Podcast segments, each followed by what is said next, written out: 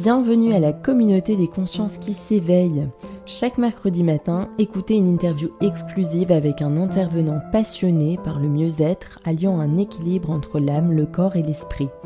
Des personnes en quête de sens porteront leur voix au micro du podcast pour vous apporter une meilleure connaissance de vous-même, des autres et de l'environnement.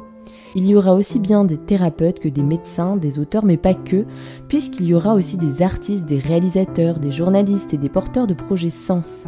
Mon objectif est qu'après chaque interview, votre énergie se sente décuplée, que vous soyez reboosté pour croire en vos rêves et pour continuer votre cheminement personnel. Je m'appelle Evelyne Danglo, je suis professeure de français langues étrangères, mais aussi passionnée par le fonctionnement de l'humain, un brin idéaliste et rêveuse. Je suis convaincue que nous sommes des êtres illimités et que nous pouvons transcender toutes nos croyances limitantes pour arriver à une meilleure version de nous-mêmes sur Terre. Pour soutenir ce projet Sens, vous pouvez vous abonner au podcast pour suivre tous les épisodes, vous abonner à la newsletter sur le lien Linktrambio via le compte Instagram ou Facebook, nous suivre sur les réseaux mais aussi faire un don ou commander un Zafou ou Bolster de la marque Consciousness, fabrication française et produits de grande qualité assurés. Très belle écoute, à bientôt. Bonjour aux consciences qui s'éveillent. Aujourd'hui, je suis ravie d'être aux côtés de Karine Deguinst. Bonjour Karine. Bonjour Evelyne. Ça va bien? Ça va très très bien. Ravie d'être avec vous. Alors aujourd'hui, justement, euh, je voudrais qu'on parle de ton dernier ouvrage intitulé La Mue, présenté aux éditions. Pardon, je la refais. Présenté aux éditions Execo. C'est bien ça, hein? C'est bien ça, tout à fait. présenté aux éditions Execo. Donc, tu es enseignante de formation, tu es autrice de blog et aussi de livres euh, tu traites de sujets divers en lien avec l'enseignement, mais pas que, l'éco-anxiété, la procréation médicalement assistée. Et dans ton dernier ouvrage, tu te livres vraiment à cœur ouvert aussi, où tu nous partages un bout de ton expérience, de ta vie, de ce que tu as pu vivre. Euh, tu vas vraiment parler du deuil, de voilà ce que tu as ressenti et de tout ce qui t'a amené justement à te questionner et à changer aussi de voix. Donc on sent que voilà, tu t'es vraiment investi, tu t'es vraiment livré aussi. Donc ça, c'était hyper intéressant de le lire. Et j'aimerais bien te demander, alors pourquoi, qu'est-ce qui t'a amené justement à te dire qu'il fallait que tu écrives cet ouvrage? Euh, bah, du coup, comme tu, comme tu disais, euh, j'ai écrit d'autres livres qui sont des témoignages hein, sur différents thèmes. Euh, et donc là, comme c'était un thème qui est peut-être celui qui m'a le plus touché, hein, puisque c'est la mort de, mon jeune frère, j'ai toujours fonctionné comme ça en fait. J'ai une écriture assez cathartique. du coup, pour la reconstruction, pour, euh, pour poser des mots sur des sensations, des émotions, ben, j'ai eu besoin d'écrire cet ouvrage euh, parce que euh, bah, parce qu'en fait, si je l'avais pas fait, je me serais senti, je me me encore plus mal et c'était vraiment quelque chose de salvateur pour moi. Mmh. Et c'était aussi faire partager à l'entourage, à la famille, les amis, peut-être des choses, une sorte de passage de témoin via le livre, quoi, de ce que j'avais pu ressentir et reconsidérer avec euh, tout ce que j'ai pu vivre face à cette mort et à ce deuil. Oui, oui, oui. D'ailleurs, un sujet qui est souvent tabou. Et donc, toi, tu as été un peu exploré, hein. tu as été exploré parce que tu as fait pas mal de choses, tu as eu pas mal d'expériences. Euh, alors, je voulais juste citer quelque chose euh, que, qui m'a touché en tout cas dans ton ouvrage. Tu cites cela. En fait, tu évoques la vie et tu cites Je la croyais immuable. C'était pourtant un monde fini que jamais je ne retrouverai peux nous en dire plus? Ouais, bah oui, oui, donc ça s'appelle la mue parce qu'en effet, hein, pour, euh, pour moi, ça a été euh, une transformation euh, par bien des aspects suite à, donc à, la mort de, de, mon petit frère. Et oui, avant, j'étais j'étais très cartésienne. pour moi, la roue tournait comme il fallait. J'avais un métier euh, sérieux, j'avais un compagnon euh, polytechnicien, euh, on gagnait bien notre vie, on était dans, on était dans ce cercle pas forcément très vertueux de gens qui consomment, qui et puis bon, voilà, qui s'intéressent pas forcément à, beaucoup d'autres choses que leur petit nombril. Et du coup, du coup, la mue, bah oui, c'est parce que c'est ça, ça m'a vraiment transformé d'une part ma façon d'appréhender la vie, de de voir le monde et, euh, et puis euh, la spiritualité, hein, parce que comme je te dis, j'étais mmh cartésienne, mais cartésienne, ça vient des cartes, et c'est quand même lui qui a dit se rendre comme maître et possesseur de la nature. Et du coup, avec tout ce qui a pu en décoller, avec l'anthropocène, avec le consumérisme, avec le matérialisme, hein, et, du coup, ça m'a ça m'a fait muer sur plein de choses, notamment mon rapport au vivant, mon rapport à l'éveil spirituel, puisque Descartes, lui aussi, encore une fois, il a fait quelque chose, hein, mais il a aussi euh, l'âme et le corps, faisant de nous des, animaux pensants, euh, parce qu'on avait cette masse gélatineuse qui nous permettait de penser, alors que je pense qu'on est, enfin c'est pas je pense, c'est maintenant je suis sûre qu'on est beaucoup mhm. plus que ça. Pas que nous, hein, tous les êtres euh, vivants qui habitent ce monde et dont nous sommes partis. Donc voilà, ça a été vraiment mhm. l'occasion de changer de métier, de changer de vision par rapport à plein de choses et d'aborder la vie d'une autre façon qui est beaucoup mhm. plus consciencieuse de, l'environnement, des autres, euh, et beaucoup plus épanouie, finalement. Mmh. Très intéressant. Puis c'est vrai qu'on peut dire qu'il y a eu vraiment la, la Karine d'avant et, la Karine d'après, où, comme tu dis, tu as eu énormément de changements en fait dans ta vie.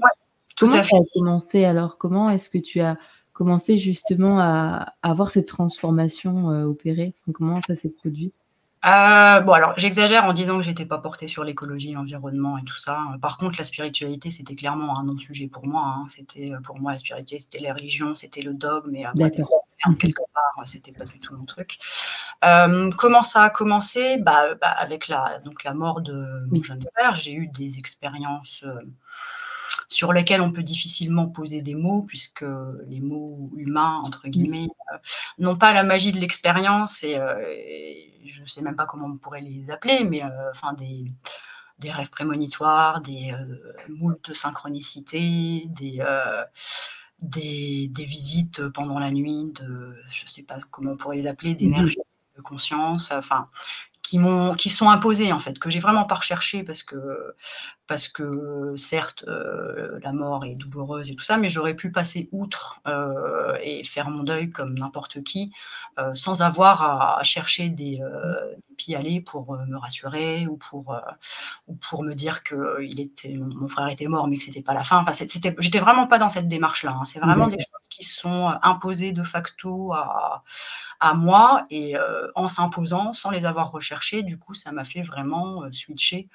euh, en me disant, ben, en fait, ouais, y a pas, on n'est pas que ça, il faut que, faut, que je, faut que je lise. Donc oui, j'ai lu comme j'ai lu Stéphane Alix que tu as reçu il y a longtemps, j'ai lu, j'ai lu Geneviève Delpech, j'ai lu Corinne Sombrin, j'ai lu plein de, plein d'auteurs hein, qui traitent finalement de, bah, de la mort, euh, de l'après-vie, de, de cette réalité qui n'est peut-être pas euh, juste ce qu'on peut voir, euh, entendre et écouter, et qui est Bien sûr. Et, et, en faisant l'amalgame de tout ça, ben je, j'ai appris à me faire ma propre idée sur, sur ce que pouvait être ma spiritualité et qui me rend. Mmh donc c'était, ah. euh, c'était, euh, ça, ça m'a permis, voilà, cet éveil spirituel et cet éveil à la nature. C'est pour ça que j'ai déménagé également de Rennes, où j'étais euh, en plein centre-ville, la bobo urbaine par excellence, par excellence. Et, en fait, je pouvais plus en fait être dans ce dans cette, bah, dans cette continuité-là parce que ça me ressemblait plus et j'avais besoin d'être entourée de, du vivant et de me sentir un parmi le vivant, simplement, euh, pas juste euh, l'homme et la nature. Euh, j'étais voilà, une espèce parmi le vivant et je, je, me ressens, enfin je sens, je me sens beaucoup mieux et beaucoup plus à ma place à la campagne, entourée d'arbres, que en ville. je te comprends. C'est pas la même expérience. C'est certain. Alors, je voulais revenir aussi sur euh, sur en fait une, une expérience euh, que tu as décidé de vivre.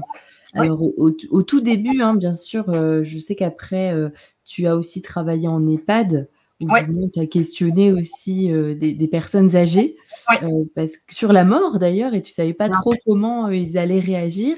Ah tu peux nous parler euh, de, de cette expérience qui est quand même incroyable? je veux dire, c'est c'est pas commun. pas commun. Bah oui, bah j'ai essayé de trouver des solutions parce que bah, je voulais justement confronter les gens à la mort.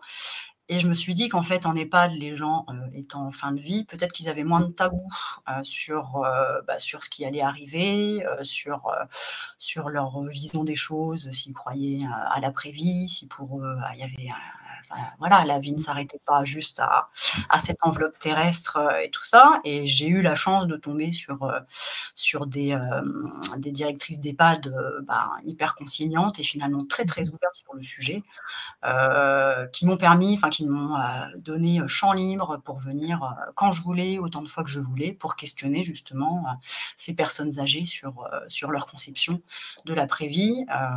bon, alors ça a mis un petit peu de temps pour rentrer en relation avec euh, bah, avec euh, ces personnes euh, âgées parce que ben, voilà, il faut, il faut qu'elles soient en, conscience, en confiance, pardon, tout ça. Mais après, on a eu des, bah, des échanges très riches sur, sur toute leur conception qui variaient vraiment d'une personne à l'autre. Il n'y en avait pas une qui avait la même. Mmh et, c'était hyper intéressant de, de, pouvoir confronter tout ça mmh. en direct et puis avec, avec plein de, de versions différentes. Quoi. Donc, mmh une belle expérience. D'ailleurs, il y a, un, passage aussi où tu expliques hein, euh, qu'il y a une, une, personne âgée, une dame, euh, je ne sais plus son prénom, mais elle est aveugle et elle a un sacré caractère. Et donc, elle te demande à chaque fois que tu vas la voir de euh, lui décrire les paysages que tu vois. Oui, bah oui, oui, du coup, euh, du coup, j'étais ses yeux. Et, euh, et c'était mon interlocutrice privilégiée parce que voilà, c'était une petite bonne femme qui n'avait pas de, pas d'enfant, pas de famille. Et du coup, bah évidemment, on s'attache, on s'attache parce qu'on est des êtres empathiques à la base. Et, euh, et, du coup, c'était ça, ça, ça m'a servi pour le, le, livre de fil directeur hein, puisqu'elle mmh revient dans, tous les passages sur les pads et, et c'était hyper intéressant de la voir revivre euh, mmh en lui parlant de ses paysages. Euh, moi aussi, ça me, ça me, ça m'obligeait, euh, même si c'était un plaisir, à voilà, aller vaquer à droite à gauche dans ma nouvelle région pour bah, prendre le pli et prendre le pouls de, de mmh ces terres de Centre-Bretagne qui sont très fortes énergétiquement et de pouvoir lui verbaliser les choses et de la, de la voir vraiment se, se sentir vivante juste en mmh. écoutant des mots, c'était, euh, c'était chouette. Mmh, elle t'appelait bonnet, il me semble, hein, parce qu'elle avait senti que un bonnet. c'est ça. Voilà, comme je suis frileuse, je mettais un bonnet euh, parce que j'ai commencé à aller les voir euh, en hiver. Et, et du coup, voilà, c'était mon surnom. Mais à la fin, elle m'appelle Karine quand même. oui, ça va. Mais justement, par rapport à tous ces témoignages que tu as eus, est-ce que tu pourrais dire que parmi toutes ces personnes qui ont répondu à tes questions justement sur la mort, est-ce qu'elles restent quand même matérialistes en fin de vie ou la plupart d'entre elles ont quand même une certaine ouverture sur la spiritualité et une autre forme de vie? Alors, je pense que si je les avais interrogées 20 ans avant, elles auraient clairement pas eu le même discours. Je pense vraiment que euh, bah, qu'il y avait une certaine euh, lucidité en fait dans leur euh, perception des choses. Euh, qui, qui était la leur à cet instant T, parce que du coup, la mort venait et peut-être qu'en effet, on est plus lucide en fin de vie, ou alors on accueille plus euh, les choses et on est plus dans l'ouverture et la tolérance. Euh, et de toute façon, on s'en fiche du jugement, puisque bah, il n'y a plus personne qui juge plus personne hein, en EHPAD. Donc, du coup, la parole se libère plus facilement.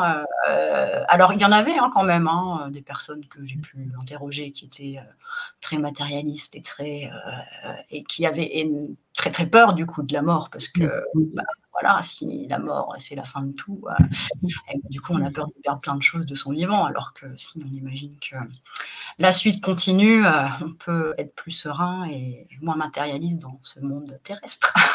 Bien sûr mais c'était non non elles avaient vraiment toutes entre celles qui celle qui, euh, qui me parlait des cultes anciens, euh, qui me parlait limite de chamanisme, même si elle ne mettait pas, elle posait pas ce terme-là sur, euh, sur ses conceptions de la vie et de l'après-vie. Mmh entre celle qui avait fait un arrêt cardiaque, ou non, un, AVC, et, mmh et, parle de son fils qui est venu la réveiller alors qu'il était mort depuis 10 ans. Mmh et qui l'a ramené, euh, en gros, bah, c'est presque ses mots, hein, euh, sur le chemin de la vie, euh, parce que c'était pas terminé pour elle et qu'il fallait continuer. C'était hyper touchant, en fait, d'avoir d'avoir bah, toutes ces mamies et tous ces papilles qui, bah, qui partageaient quoi, leurs expériences sans tabou, sans tabou à quelqu'un qui connaissait pas beaucoup. Mmh. Finalement, je pense que tu as déjà dû entendre, cette, cette étude, mais il y avait une étude qui avait été faite à un moment donné où il posait des questions aux personnes en fin de vie et on se rendait compte à la fin avec tous les résultats que, bah, les personnes, en fait, regrettaient de ne pas avoir été au plus proche de leur famille et que finalement, c'était vraiment le noyau familial qui les rendait heureux.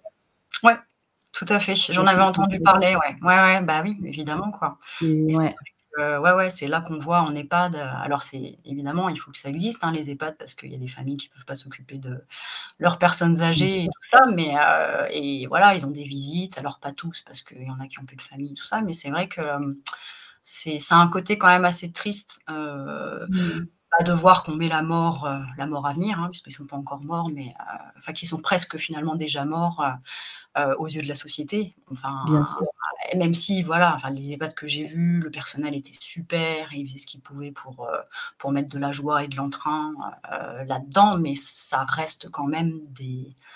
Enfin, c'est triste quelque part, euh, bah, voilà, de finir ces jours-là où mmh. on, attend la mort et, et on reste mmh. seul, même si, même si le personnel et, les autres résidents sont là. Quoi. C'est, un peu mmh. triste. c'est vrai que la mort mériterait d'être beaucoup plus inclus que, je sais pas, les familles prennent plus le temps de s'occuper de leurs anciens. Mais après, ça, ça demanderait un tel reconditionnement euh, de nos sociétés parce que voilà, on n'a pas le temps et, donc on n'a pas le temps, donc on s'occupe pas des autres. Et, enfin, et du coup, euh, ouais. Ouais, c'est sûr qu'on est plutôt des sociétés individualistes. Bah ouais. Euh, ouais. ce serait à repenser, quoi. Ouais, mais hein, on est des sociétés individualistes, hein, parce que c'est vrai que le, l'image d'Épinal euh, de l'ancien au coin du feu euh, qui va distiller ses connaissances euh, aux petits-enfants. Mmh. Ils, habitent, tous ensemble.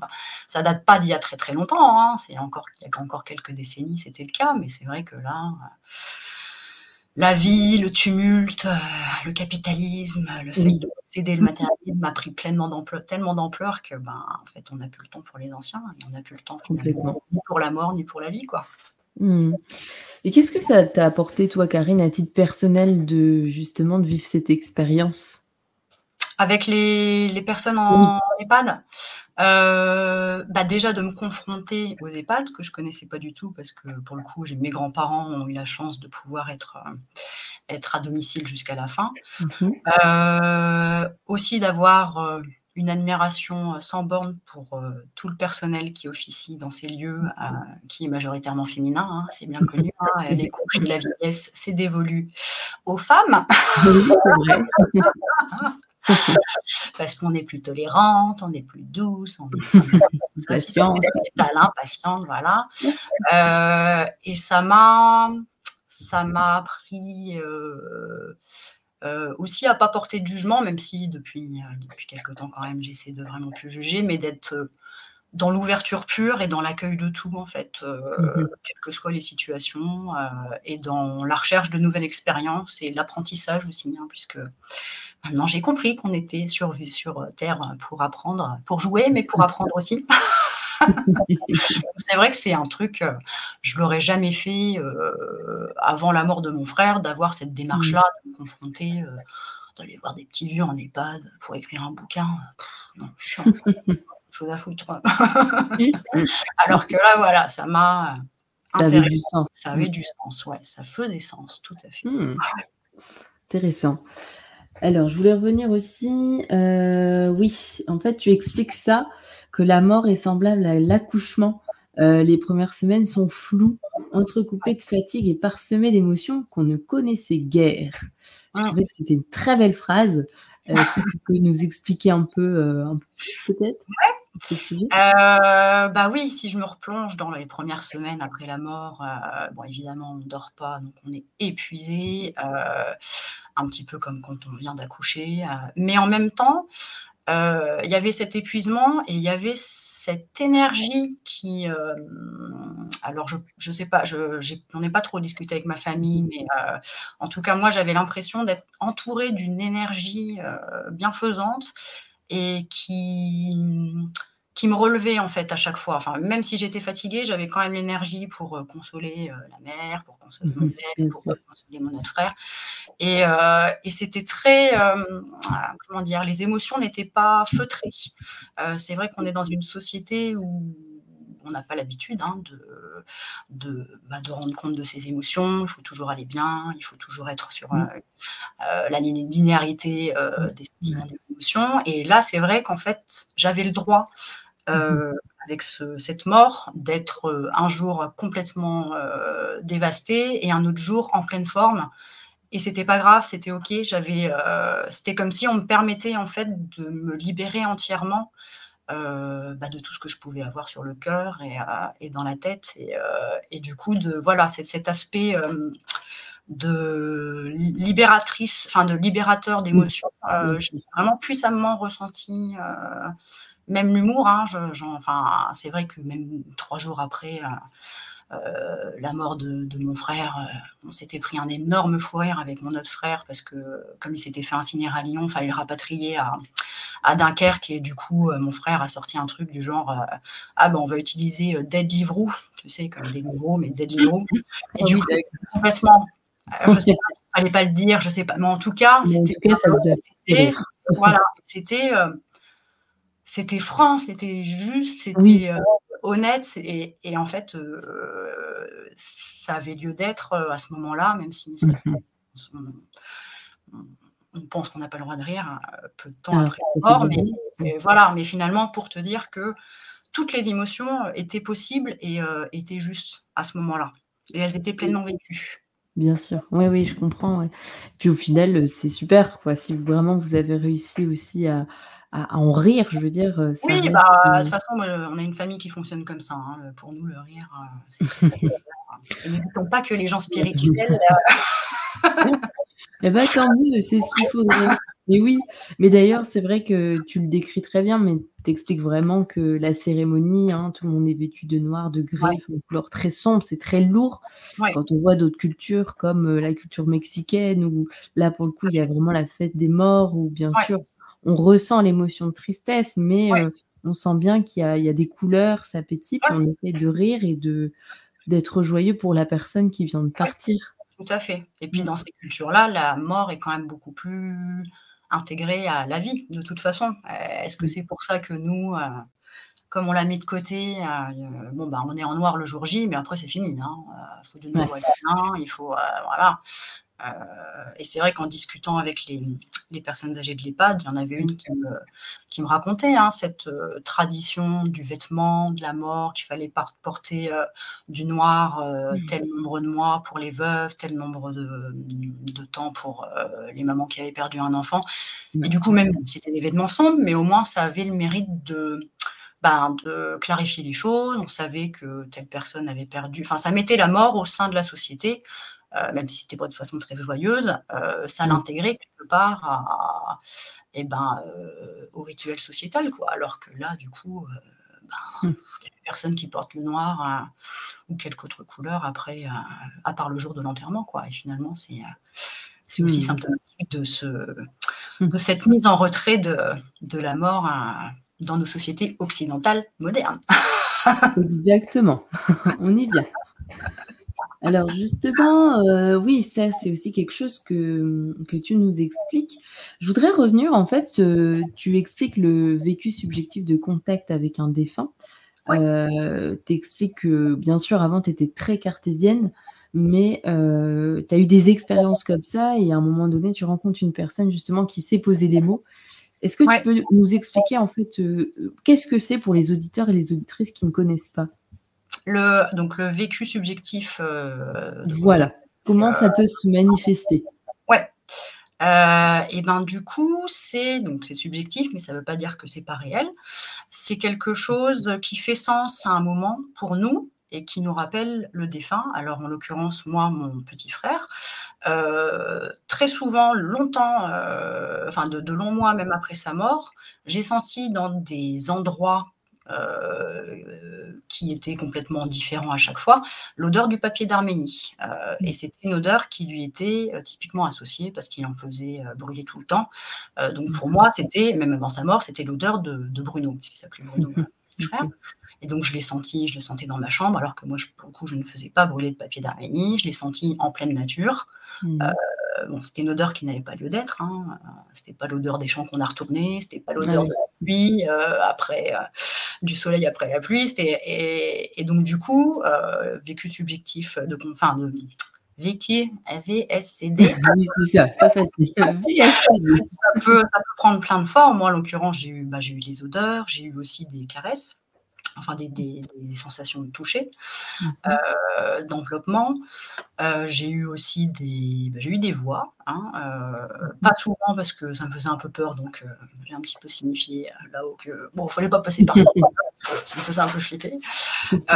donc ça peut prendre des formes multiples et diverses, mais en tout cas, elles font sens et elles vous rappellent un, un défunt, et du coup, mmh c'est ce qu'on appelle une VSCD, quoi. Et je crois qu'il y a 40% mmh. des gens, hein, si j'avais lu un dernier sondage, qui a été témoin euh, de ce genre de phénomène après la, le deuil d'un proche. Quoi.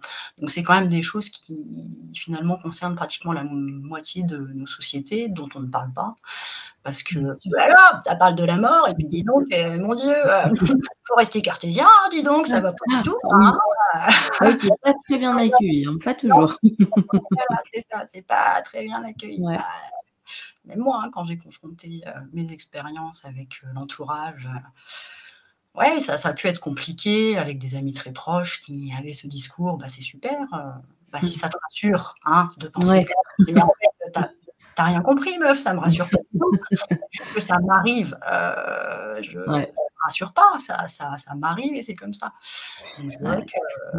C'est hyper intéressant parce que tu vois, le psychiatre Christophe Forêt, euh, spécialisé dans le deuil, justement, et je trouve que c'est super aussi qu'il y ait des scientifiques qui, qui disent que c'est en fait normal que ça existe et que justement ils soutiennent ça. Et je trouve ça important qu'il y ait tout type de personnalité euh, qui soutient en fait euh, justement bah, ces VSCD, on va réussir à le dire, mais comme quoi ça, ça, ça existe et il y a plein de personnes qui le ressentent, c'est ce que tu disais aussi, ouais. ouais, ouais. Oui, et puis de mmh. toute façon, à un moment, euh, mais c'est déjà plus ou moins le cas, il va y avoir une convergence de la science, des neurosciences, de la mécanique, de la physique quantique, et à un moment, il y aura une influence de, bah, de tout. Enfin, la science va, alors peut-être pas prouver tout par A plus B, mais en tout cas, euh, là, elle euh, s'empare de plus en plus de ce mmh. genre de, de phénomène, même de la médiumité. Hein. Il y a plein d'études qui ont été faites entre chercheurs et médiums pour voir comment, en effet, ils mmh. pouvaient avoir euh, conscience d'événements, conscience de choses, contact avec des gens qui n'étaient plus là, même Corinne Sombrin, qui, mmh, qui voilà, la chamane française qui qui est en lien avec, euh, avec des scientifiques pour étudier justement les réactions euh, du cerveau en état de conscience modifié, mmh. euh, qui fait accéder à d'autres réalités. Enfin, c'est ça converge. Enfin, là, on est dans une phase de convergence, à mon avis. et c'est très bien. Et c'est très bien parce que autant il y en a qui n'ont pas besoin d'avoir ces validations scientifiques, autant il y en a qui ont besoin par, de se prouver les choses. et ça expliquera peut-être pas tout. moi, je trouve bien sûr quand même assez beau. Enfin, j'ai appris euh, depuis euh, voilà, quelques années que le mystère, ça pouvait être beau, moi qui ai bien tout expliqué. c'est sûr. Mais, mais d'ailleurs, je pense que ça pourrait intéresser aussi des personnes, parce que euh, je ne sais pas si tu connais l'autrice Amanda Castello. non. C'est une dame qui est âgée aujourd'hui, mais qui a étudié en fait toute sa vie ce qui était la mort, donc le deuil, et d'ailleurs, bah, elle a été interviewée aussi au micro du podcast de l'éveil des consciences. Et en mmh fait, euh, ce qu'elle explique, c'est que ben, les personnes sont souvent confrontées à elles-mêmes dans ce passage du deuil. On ne sait pas trop comment faire, on est vraiment seul. Et donc, elle a, elle, elle a écrit un ouvrage pour permettre aux personnes un peu de, tu sais, un peu un confident euh, vraiment où tu écris, où voilà tes ressentis, elle accompagne. Et c'est intéressant, ça peut être un bon complément aussi avec ton ouvrage qui permet vraiment de ne bah, de pas se sentir seul et de se dire qu'il y a plein de personnes aussi qui vivent ce genre de choses. Euh, tout le monde d'ailleurs, tout le monde vit euh, forcément ça. Quoi. Non, non, tout à fait. Mmh. Ouais, ouais, non, c'est ce que je te disais. Moi, ça m'a bien aidé de. Euh, parce que même si je suis pas scientifique, machin, mais j'ai eu besoin en effet de, de, lire des ouvrages de gens qui avaient traversé la même chose ou euh, des, des, journalistes comme Stéphane Alix qui, euh, qui avaient étudié le phénomène de manière très rigoureuse parce que bah, la rigueur me rassurait aussi. Mmh oui. voilà, du coup, ça m'a ça m'a aidé ouais, de, de, se sentir moins seul, de voir des témoignages, d'aller faire de la transcommunication hypnotique avec le docteur Jean-Jacques Charbonnier, hein, qui a son petit chapitre dans mon livre. Est-ce que tu peux nous en parler? D'ailleurs, ça faisait partie d'une de mes questions. carrément. Euh, bah, pour tes auditeurs, donc la transcommunication hypnotique, c'est le, en gros, c'est un, il nous plonge avec euh, des sons, avec des protocoles dans un état modifié de conscience qui, euh, qui est censé nous permettre d'accéder à d'autres réalités, d'avoir peut-être de pouvoir communiquer avec des défunts, avec d'avoir des messages et tout ça. Donc moi j'en ai fait un le jour de la, le jour de l'anniversaire de mon petit frère, euh, et j'avais su qu'il y avait ça parce que j'avais saisi euh, synchronicité euh, ah, alors en train de fumer une cigarette à ma fenêtre, je me sentais pas bien, mes deux nénettes qui, qui, discutaient devant ma fenêtre en disant ah tu fais la TCH du docteur Charbonnier machin Du coup, j'étais me renseigner et c'était le jour de l'anniversaire de mon frère. Je me suis dit non, c'est pas possible, trop de synchronicité. et du coup, euh, du coup, voilà, j'ai vécu, euh, j'ai vécu ça sans rien en attendre. Alors, j'ai pas eu de contact avec euh, avec mon petit frère, mais par mmh contre, oui, j'ai eu une expérience assez folle de en fait, j'ai vu des événements qui se sont passés une semaine mmh. après, des événements tragiques, hein, puisqu'il s'agissait de la, mort d'un petit enfant qui allait rentrer dans l'école où, j'enseignais, qui était tombé comme mon frère, bizarre, d'une, de, de, 65 mètres de haut. et en fait, j'ai vu, j'ai bah, j'ai vu sa mort, j'ai vu sa maman, euh, j'ai vu, euh, et je ne le connaissais pas, hein, euh, il n'était jamais arrivé dans l'école, mais, mais c'est vrai qu'une semaine plus tard, quand notre directeur est rentré en disant, ben, en fait, il y a un petit enfant, voilà, qui, mmh. qui a décédé, il devait venir dans l'école, et du coup, mon ADSEM, qui était très branché téléphone, a tout de suite regardé sur le journal, et sur le journal, c'était le visage de la femme que j'avais vue, mmh. la photo du petit enfant que j'avais vu, euh, là, ça fait quand même un petit choc. Hein. bah oui, c'est sûr.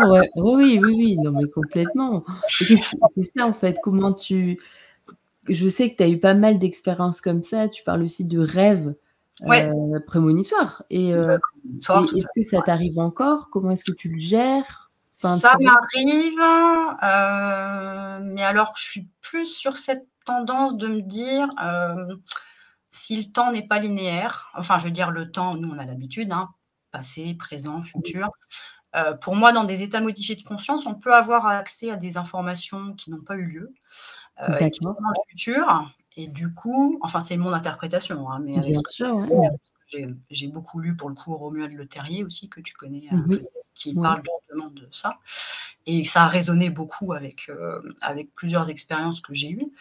Et du coup, voilà, c'est c'est des euh, voilà, je, pense que dans certains états modifiés de conscience, en demi-sommeil, quand on est euh, plus en alerte, que le cerveau ne turbine pas hein, comme il a l'habitude de le faire et qu'on est dans une ouverture totale, on peut avoir accès, euh, à mon avis, à des informations qui viennent d'un autre espace-temps, quoi, enfin qui, mmh. qui vont se produire et, et, voilà. Mais je si ça se trouve, c'est pas du tout ça, et c'est pas grave. Le fait est que mmh ça et que j'ai eu la validation et que c'est perturbant et que je sais pas en fait. Ce qui m'a perturbé, c'est que je ne savais pas pourquoi ça m'arrivait et je me suis juste dit en fait, c'est une validation. De... C'est pour, ta... pour que tu lises encore d'autres bouquins, hein, que tu continues sur ton chemin d'apprentissage. C'est juste des validations de ce que tu es en train de, de vivre et, euh, et, de... et qui te permettent de continuer à, à muer et à te transformer. Quoi. C'est beau. D'ailleurs, ça suit avec le titre. Super. Euh, bah, justement, pour les personnes aussi qui souhaitent en savoir plus sur la transcommunication hypnotique, il y a eu aussi un podcast qui a été enregistré avec Jean-Jacques Charbonnier il y a un petit moment maintenant où il explique un peu bah, toute la création justement de la TCH. Euh, je voulais aussi te poser une question. Donc, tu parles de la symbolique du papillon, qui est une symbolique très spirituelle. Est-ce que tu peux nous en dire plus? Euh, oui, bah alors du coup, le papillon euh, en grec, euh, ça désigne l'âme. Enfin, dans, en langue grecque, le, mot grec pour mmh papillon, ça désigne l'âme. Et du coup, ben, ça me paraissait intéressant d'en parler dans le livre. Hein. Je, dis parce que j'en parle parce que dans l'EHPAD, dans, dans, un des EHPAD où je suis allée, il y avait des papillons accrochés au mur. Mmh. Et du coup, c'est vrai que c'est un, c'est un archétype de la transformation, de la mue, d'un passage d'un état à un autre. Avec sa chrysalide, avec euh, voilà la, le fait de muer et bah, je trouve que c'est un beau symbole, de se dire, qu'on est peut-être des grosses larves sur terre et on sera peut-être des jolis papillons dans la vie d'après. Merci. Ça nous fait relativiser là tout de suite.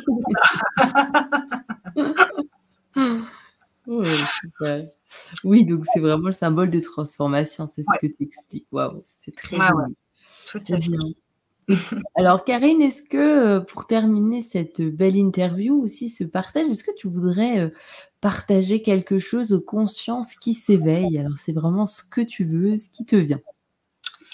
Eh ben, d'être de plus en plus nombreux, de ne pas être dans le jugement, d'être dans l'ouverture et puis de se faire sa propre petite tambouille sur euh, sa propre spiritualité, que le dogme, quelle que soit euh, la spiritualité, c'est pas bon. Donc, euh, mmh. d'agglomérer hein, tout ce qui nous touche, tout ce qui mmh. résonne et, et c'est ce qui sera bon pour vous parce que c'est ce mmh. que vous aurez choisi. Et, et, et ça sera mieux que de voilà, emprunter un culte en particulier, de mmh faire sa petite recette personnelle de spiritualité. Exactement, de prendre ce qu'on a à prendre aussi en fonction de ce qui vibre. en fonction de ce qui vibre, tout à fait. Bah, merci beaucoup en tout cas, euh, Karine, euh, pour ton partage. merci bien sûr. Bien sûr, euh, euh, je mettrai donc tous tes liens hein, en bio. Alors, où est-ce qu'on peut te retrouver? Où est-ce qu'on peut trouver ton ouvrage? Eh ben, dans toutes les librairies. Alors, sur commande, pas forcément en rayon. sinon, en format numérique sur la Fnac. Voilà, j'ai pas envie de dire Amazon, mais bon, bah, je dis quand même. C'est mieux en librairie quand même. Hein, commandez dans votre petite librairie du coin. Sinon, directement sur le site des éditions Execo. Mmh voilà. Super. Eh bien, je mettrai euh, ton lien aussi, ta page Facebook, bien sûr, les réseaux. Et puis, euh, bah, n'hésitez pas aussi à commenter, euh, aussi si vous avez vécu aussi ces expériences, si vous avez été touché, ou, voilà, partagez-nous voilà vos ressentis. On sera ravis de lire vos commentaires. Merci bien. Au revoir, Karine. Au revoir à tout le monde. Salut. Au revoir. Salut.